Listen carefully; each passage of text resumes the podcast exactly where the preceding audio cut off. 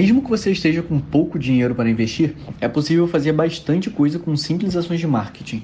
Afinal de contas, não é preciso reinventar a roda. Foque em crescer uma audiência, ofereça um conteúdo de qualidade e, vez ou outra, ofereça o seu produto. O meu nome é Leonardo Machado, sou fundador da Startup Hero e vou te dar três dicas de marketing para que você possa usar hoje mesmo na sua empresa. A primeira dica que eu vou te dar é você promover a si mesmo. Você como fundador ou proprietário de uma startup, você vai ser o rosto público da empresa pelos próximos anos. Então sempre pareça profissional e apresente-se muito bem. Diga as coisas certas, seja transparente, aberto e honesto. Se você se tornar um fundador confiável e de aparência profissional, isso terá um grande efeito nos negócios.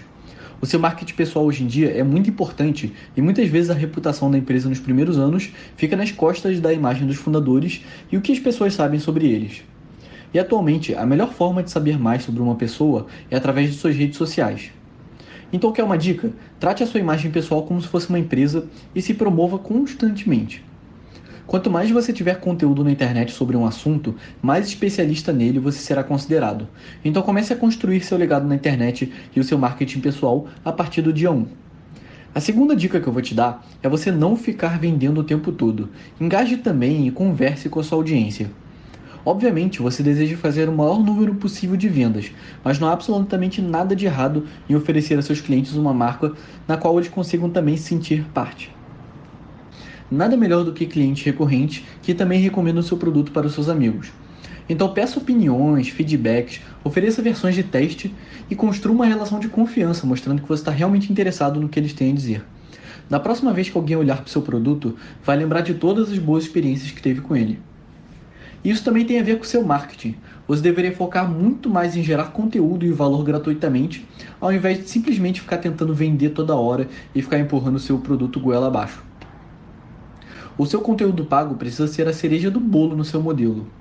Se o seu cliente já acompanha suas redes sociais, muito provavelmente ele já tem uma noção muito boa de qual é o seu produto. Então não tem por que você ficar repetindo sobre o seu produto e como o seu cliente deveria comprar ele toda hora.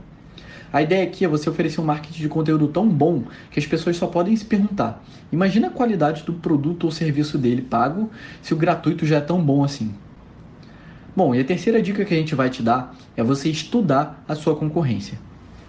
E é mais do que simplesmente estudar a concorrência, é ver a estratégia que eles estão tomando, se inspirar e copiar e aperfeiçoar o que parece que está dando mais certo. Isso não significa que você deva abandonar todos os seus valores e identidade e deixar de lado isso. Mas ao investigar o marketing e comunicação dos seus concorrentes, você precisa identificar quais são os pontos que parecem ter sido mais bem sucedidos deles e que também poderão ajudar sua startup. Você não precisa ser uma empresa super inovadora e reinventar a roda em todos os detalhes do seu modelo e comunicação.